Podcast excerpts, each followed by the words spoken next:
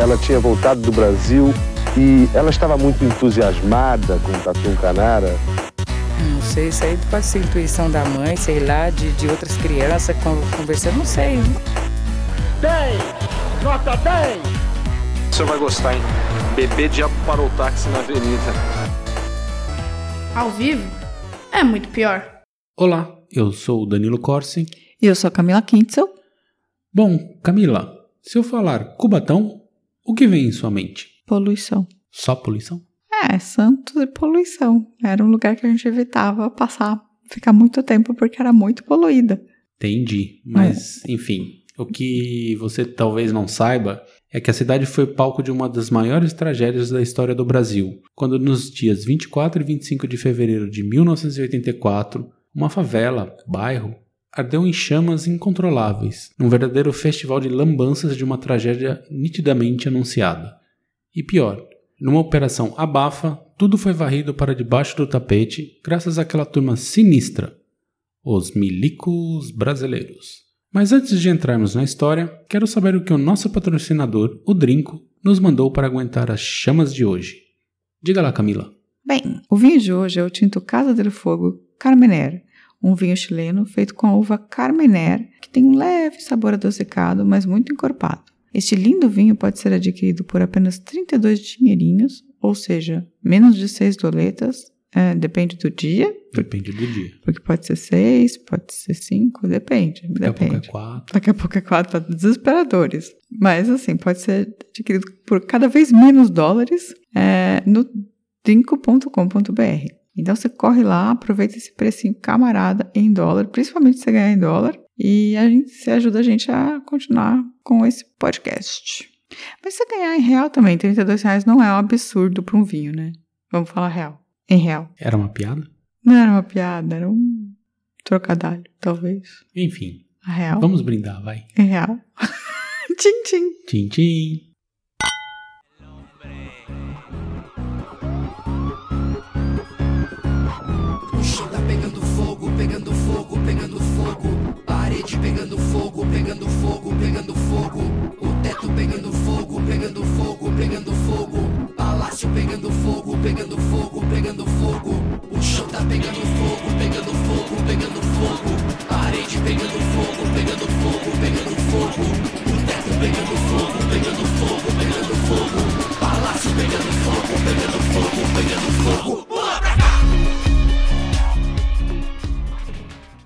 Começar, o melhor a fazer é dar algum contexto.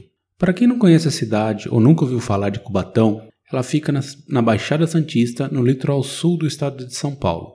Foi apenas em 1949 que Cubatão deixou de ser um bairro de Santos e se tornou uma cidade.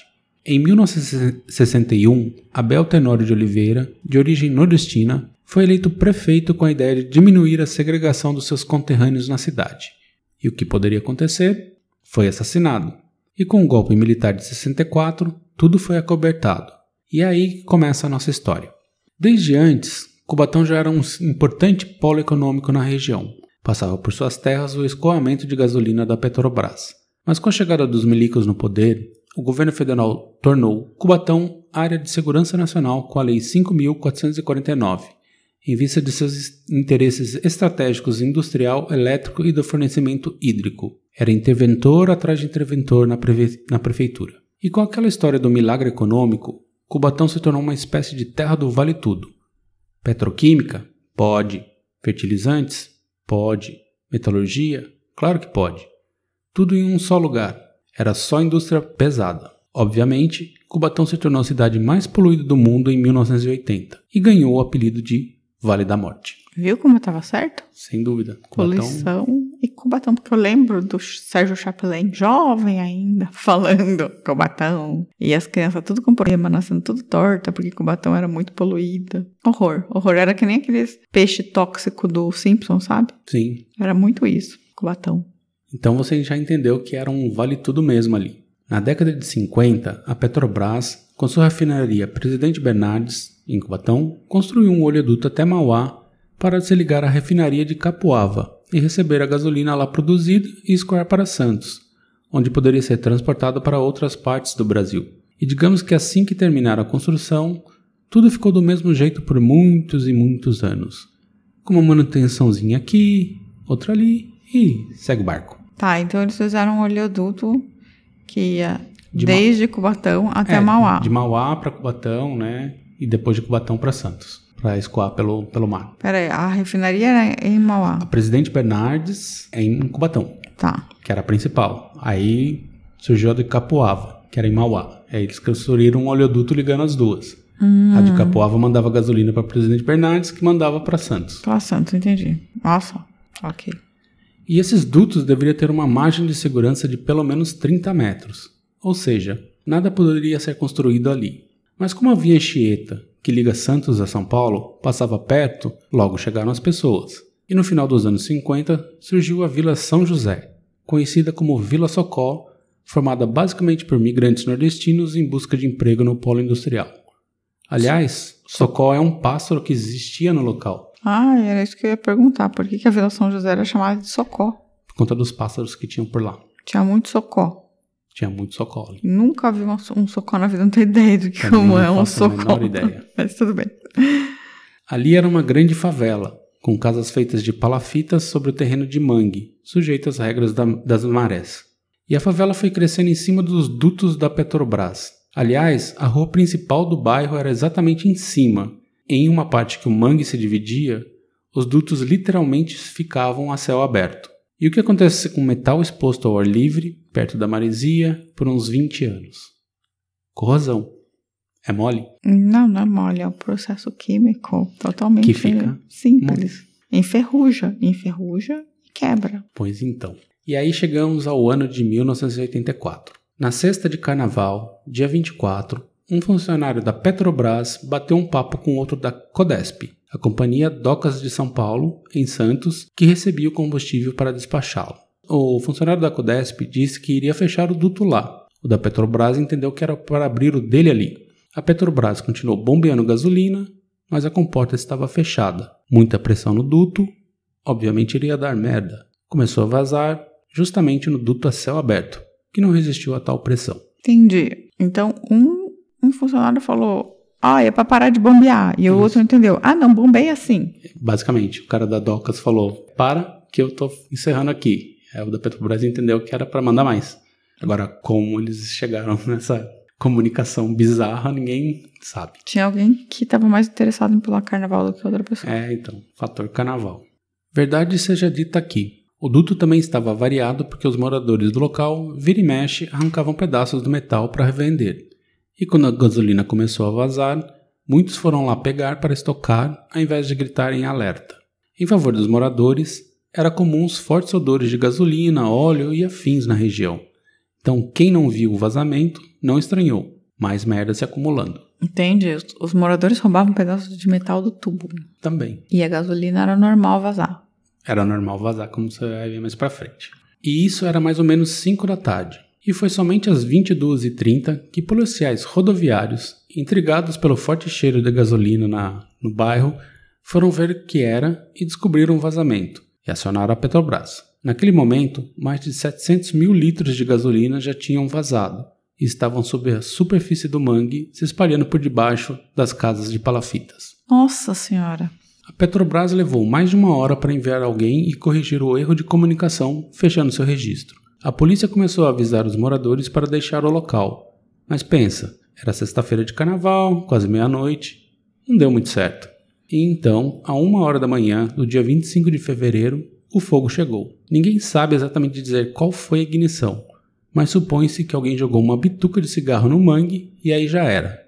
Mas, sei lá, se fosse isso, até que demorou, né? Se tava vazando desde as 5 da tarde pra alguém jogar uma bituca de cigarro no, no mangue, numa sexta-feira de carnaval. É, demorou. Mas assim, que horror que ainda aconteceu no meio da madrugada, né? Porque se tivesse acontecido antes, é seis da tarde ou é sete, talvez não fosse tragédia, As né? pessoas estariam mais na rua, poderiam Mais fugir. acordadas. E aí começaram as explosões e as chamas. A coisa era tão brutal que elas atingiram mais de 40 metros de altura. Nossa. Em questões de minutos, boa parte da Vila Socó ardia. Apenas o lado mais alto não, porque a maré estava baixa e a gasolina não chegou lá. Então imagina, 700 mil litros de gasolina e casas de palafitas. Ah, inferno na Terra. Os bombeiros até que chegaram rapidamente, mas o fogo era tão brutal que eles mal conseguiam fazer qualquer coisa para aplacar a fúria das chamas. 1.200 barracos estavam em chamas, muitos deles se transformando em armadilhas mortais, já que para entrar na casa era preciso passar por uma pequena ponte de madeira que ligava a casa à rua, por cima do mangue. Elas foram incineradas, não dava para escapar por ali. Pular na água não era, era impensável, afinal, as águas estavam em chamas. É porque não era mais água, era gasolina, Era verdade. gasolina. Durante toda a madrugada, os bombeiros lutaram para conter o fogo. Ambulâncias disparavam para os hospitais levando os queimados. Uma tragédia completa que só foi finalizada no começo da manhã, por volta das 10 horas, quando já não havia mais nada para ser queimado. Então foi nove horas de incêndio, mais basicamente, para Tá. queimar os 700 mil litros. Nossa. Restava apenas os bombeiros retirando os corpos carbonizados da lama e colocando-os em linha. Os lençóis que levaram para cobrir os corpos acabaram e muitos ficaram descobertos mesmo. Para transportar os mortos, colocavam de 5 a 10 cadáveres em caixões de alumínio. Dá para ter uma dimensão da tragédia. Um morador da vila, que resolveu voltar para pegar documentos e dinheiro, queimou, mas foi resgatado com vida com 90% do corpo queimado. Morreu no hospital. Era mais ou menos essa vibe. Mortos na vilas, mortos no hospital. E você quer uma outra historinha um pouquinho mais pesada? A conta, né? Um dos bombeiros, que depois acabou por abandonar a, a corporação, foi aos destroços de uma casa e encontrou toda uma família carbonizada. O pai, a mãe, quatro filhos. O mais novo de provavelmente menos de um ano. Foi extremamente brutal. História de incêndio é sempre um horror. É sempre um horror. A gente já contou uma, né, do circo. Ah, é, com todo o circo que também é, tipo, tenebrosa, porque é o momento mais feliz da vida das pessoas, que é, tipo, voa o circo no domingo à tarde e pegou fogo. Literalmente o circo pegou fogo. E esse também é horrível, porque é uma comunidade inteira no meio da madrugada, assim. E esse tipo de tragédia é totalmente, totalmente evitável. Vamos lá, Sim. mais uma vez, completamente evitável. É, é horrível. Mas vai piorar. Ai, não fala isso. A investigação da Procuradoria-Geral de São Paulo começou no mesmo dia. Enquanto isso, começou a Operação Abafa, comandada pelo prefeito da cidade. Afinal, ainda era o governo militar. Rapidamente, as autoridades responsáveis soltaram o número final da tragédia: 93 mortos. Já os promotores que, cui- que cuidavam do inquérito policial concluíram que o incêndio foi causado por falha humana, um erro operacional, mas que a tragédia só ocorreu pela negligência e omissão de 24 homens. O principal deles era Shigeaki Ueki, então presidente da Petrobras e ex-ministro de Minas e Energias do, do governo Geisel. José Oswaldo Passarelli, prefeito interventor, também foi denunciado. A falha humana foi constatada em sindicância da própria Petrobras. As válvulas que ligavam as linhas de transporte da gasolina aos tanques não se abriram por um erro operacional ocasionado por um problema de comunicação. O cara fechou. O cara fechou. Não, na verdade a Petrobras abriu.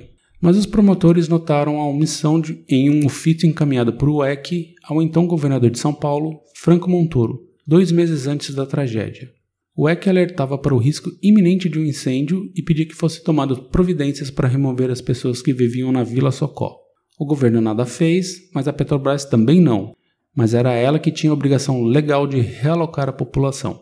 E o mais bizarro é que em 1977, Araquém de Oliveira, ex-presidente da Petrobras, havia enviado um ofício semelhante ao ex-governador de São Paulo, Paulo Egídio Martins.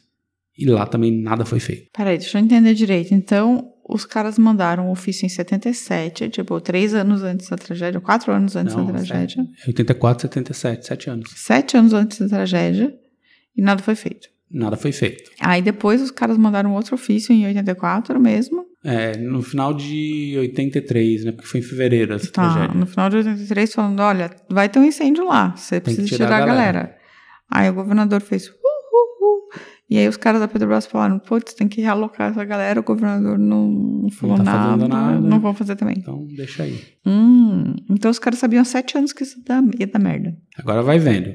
Na denúncia dos promotores, falhas de manutenção eram citadas. Entre 1971 e 75, o oleoduto apresentou uma média de um vazamento a cada 10 dias. De 77 até 84, o oleoduto já havia se rompido 19 vezes, 18 por corrosão. Uma válvula de segurança que evitaria a tragédia nunca foi instalada, e mesmo assim, ninguém foi preso. Uma semana depois de feita a denúncia, o juiz da comarca de Cubatão descartou a responsabilidade dos, de sete dos 24 denunciados, o então prefeito Passarelli e mais seis engenheiros. O EC, o presidente da Petrobras, conseguiu um habeas corpus e depois trancou a ação, ficando totalmente impune. Nossa, gente, que absurdo isso, gente. Os caras não fazem manutenção. É tipo igualzinho a Vale. Igualzinho. E, e o que tá acontecendo em Brumadinho, o que aconteceu em Brumadinho, o que aconteceu, todas essas barragens, assim. É uma falta total de manutenção e de respeito pela vida humana. E Tá sem, sem resultado nenhum, né? No Sim, final não das tinha contas. consequência, né? Não tem, e não, continua não tendo Continua consequência não 40 tendo. anos depois. Exatamente. Nossa, agora eu tô puta. Pronto, falei. Sete engenheiros e funcionários da Petrobras foram condenados em primeira instância a um ano e sete meses de prisão. Na mesma decisão, outros quatro foram absolvidos. Nenhuma das autoridades de alto escalão foi condenada. Em agosto de 86, após recursos, os réus foram todos absolvidos em segunda instância. Nada acontece, feijoada. Mas continua a piorar.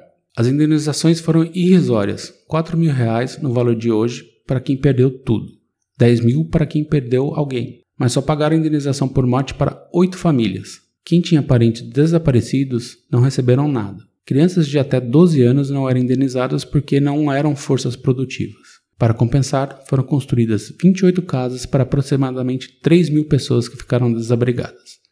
Dessas 28 casas, ninguém até hoje tem a posse, só o direito de uso. Eles não indenizaram ninguém. Não. Eles. Peraí, vamos, vamos entender isso de um jeito bem claro. A Petrobras tinha um duto. E aí, esse duto não teve manutenção. Aí a gasolina vazou por um erro, forçou e rompeu um pedaço do duto.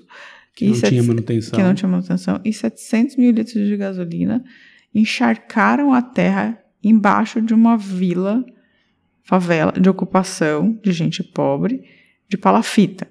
Isso. E aí alguém foi fumar um cigarro e tal, jogou um bituca ou alguma coisa parecida e ateou fogo nesse chão que estava inundado de 700 mil litros de gasolina. E muitas pessoas morreram que a gente não sabe quantas foram ainda. Temos números mais para frente. Segundo o governo, na época, 93 pessoas. Tá, e aí eles pagaram 4 mil reais para quem perdeu tudo, 10, o equivalente a 10 mil reais para. Oito famílias só das. Seriam 93 pessoas pelo, pelo cálculo oficial. Mas dessas- eles só pagaram para 8 pessoas, Pra porque oito. afinal de contas, crianças até 12 anos não valem Não vale, nada. não é força produtiva. E a, a empresa não tem que pagar. E eles construíram 28 casas, sendo que 3 mil famílias perderam, 3 mil pessoas, Pessoas, perderam. é, sim. Sei Mas, lá, tipo assim, Suponha vamos- que seja mil famílias, mas se tiver Ah, é. três pessoas não, por família. um pouco menos, 800 famílias, mas tipo 28 casas não ocupa. Não, Ridículo. ridículo. Mas eu citei há pouco os desaparecidos, né? Segundo o governo, só 93 morreram. Em 2014, a Comissão de Verdade da OAB puxou a capivara do caso. Ali chegou-se ao número de 700 a 900 pessoas mortas no incêndio, sendo 300 crianças de 0 a 6 anos. Gente, que horror.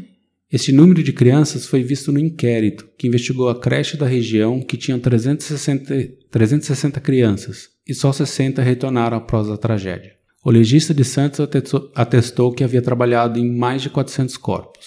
Enfim, como era área de segurança nacional, os militares, como sempre fizeram, resolveram criar sua própria narrativa. O que você acha, Camila? Eu acho que essas pessoas todas deveriam ser presas. E se elas morreram, acho que elas deviam ser desenterradas e presas.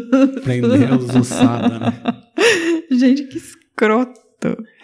Pobre, né? Pobre. Tipo, é, era uma favela. Muitos deles ali, só tempos depois, assim, depois da Comissão da Verdade, que entenderam que eles poderiam ter acionado advogados na época para entrar com ação. Eles foram aceitando mais ou menos o que a Petrobras falava. A Petrobras já disse que não se manifesta mais sobre o assunto, que ela já passou tudo que tinha que passar para a Comissão da Verdade e não, Ah, não fala mais nada. Já expirou, né? O prazo de tudo isso. É, hoje lá na, na- no local tem só um, um cruzeiro, assim, em homenagem aos O que é um, possíveis é um, é 900 um, é um pessoas. descampado? Não, não. É, agora eu vou falar mais então. Hoje não existe mais a Vila Socó, mas sim só a Vila São José. Em 85 ela foi reconstruída. A Petrobras aterrou e modernizou os dutos. O mangue foi drenado e um bairro foi erguido no local, sem palafitas, mas ainda destinado à população pobre. Muitos sobreviventes retornaram ao local e tocaram a vida, mas sempre com essa lembrança do horror. E até hoje ninguém foi punido, nem indenizado de maneira digna. A única coisa boa para falar é que em 2014, finalmente, Cubatão perdeu seu posto de cidade mais poluída do mundo para Gurugram, na Índia, e do Brasil para Santa Gertrudes, em São Paulo. No mundo, Cubatão saiu li da, da lista dos 50 a mais, e no Brasil está em terceiro, com Rio de Janeiro na frente. Enfim, algo mais a dizer, Camila, sobre não, peraí, o caso todo? Eu não entendi. É, Santa Gertrudes, em São Paulo, é uma das É a cidade mais poluída do Brasil. Do Brasil? Isso. Depois é o Rio, depois é Cubatão. Nunca ouvi falar de Santa Gertrudes. É, é uma cidade perto de São Paulo. Toda a poluição de São Paulo vai pros caras. Nossa, nunca ouvi Por falar. Eu achei ventos. que São Paulo era mais poluída que o Rio também. Não, não. Não é. Que louco. que horror, Santa Gertrudes. É, eles estão ferrados. Nossa. Eu tô rindo aqui, mas enfim. Não compre nada em Santa Gertrudes. E Cubatão ainda é terceira mais poluída? Terceira mais poluída ainda. Nossa, eu achei que tinha melhorado muito. Não, pô, eles eram do primeiro caiu pra terceiro, já tá, tá caminho, né? Não tá. Claro é tá. ruim, é ruim é, demais. É ruim, mas enfim. É ruim demais em 40, 50 anos você perder, tipo, 40 anos você perder a posição de primeiro para terceiro. Não. Era não, pra estar tá, tipo, avanço, né? 2000. Mas esse, esse dado é de que eu vi é de 2017. Pode ser que tenha alguma alteração nesse meio caminho.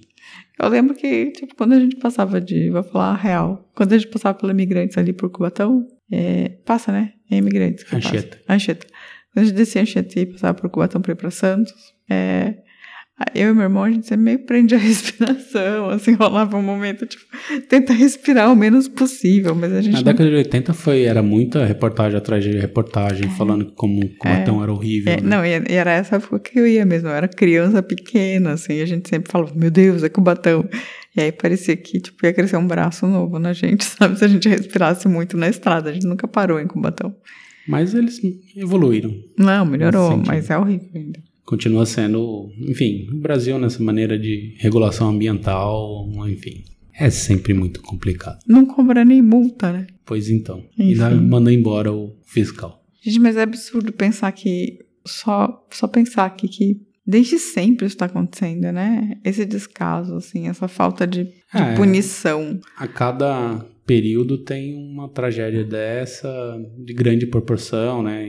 Essa da, a cada período Socorro. não, é tipo todo, todo, toda semana tem. Essa semana teve. Semana passada teve, tipo, 30 pessoas que morreram em Santos, assim. Ah, sim, das enchentes, sim, enfim. Toda semana tem. Toda semana tem alguma coisa. Ou é uma barragem que se rompe, ou é gente que estava morando em lugar que não poderia morar porque construiu lá porque não tinha condição, mas também o poder público não foi evitar e não, não criou um novo lugar para essas pessoas poderem morar com dignidade. Todo dia tem alguma coisa. É porque no final nada é punido, né? Nada, assim, é, punido. nada é punido, é uma ponte que cai. É uma estrada extremamente esburacada que causa um acidente, sabe? É, essa é. coisa da, da Vila Socorro, assim, da Petrobras, assim, é aquela coisa, né? Ah, a gente já construiu aqui a, o, os dutos, e beleza, tá construído. Uh, vazou, morreu gente. É igual tipo a ponte de São Paulo. Ah, construir umas pontes, tá aí. É que nem, é, além das pontes, assim, é, é o que acontece tipo todo dia, assim, impressionante. É impressionante isso. É, esse jeito de, de cuidar das, da manutenção das coisas, do compromisso mesmo, assim, de ser sério, isso passa longe do Brasil, né? Nossa, é descaso demais. Isso, enfim, quando começaram a colocar engenheiro na prisão, e o chefe do engenheiro, que é o político, que pediu para o engenheiro dar o laudo negativo, o falso, na prisão, que é o que aconteceu, por exemplo, em Brumadinho, né? Que eles pagam para a empresa fazer, falar que. Era empresa alemã. É, pagam para a empresa falar que não tá tudo bem e não tá. Aí as coisas vão começar a acontecer de uma maneira certa, assim. Isso nunca vai acontecer. Mas tem que acontecer, né? Uma hora vai acontecer. Não sou otimista. Eu sou. Uma hora vai acontecer. Ou acaba de vez. Enfim, deprimi. Em Cubatão, São Paulo, os bombeiros encontraram hoje mais sete corpos entre os escombros da Vila São José. Agora, são 83 mortos. A repórter Maria Cristina Poli foi conhecer as pessoas que, mesmo depois da explosão e do incêndio, ainda vivem lá. E conta como foi a noite dos que sobreviveram à tragédia de Cubatão.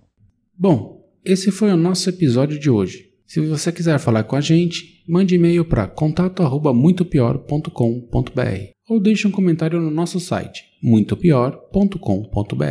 Ah, vá no nosso YouTube, Twitter ou Facebook e diga se você gosta ou não das músicas que colocamos nos episódios.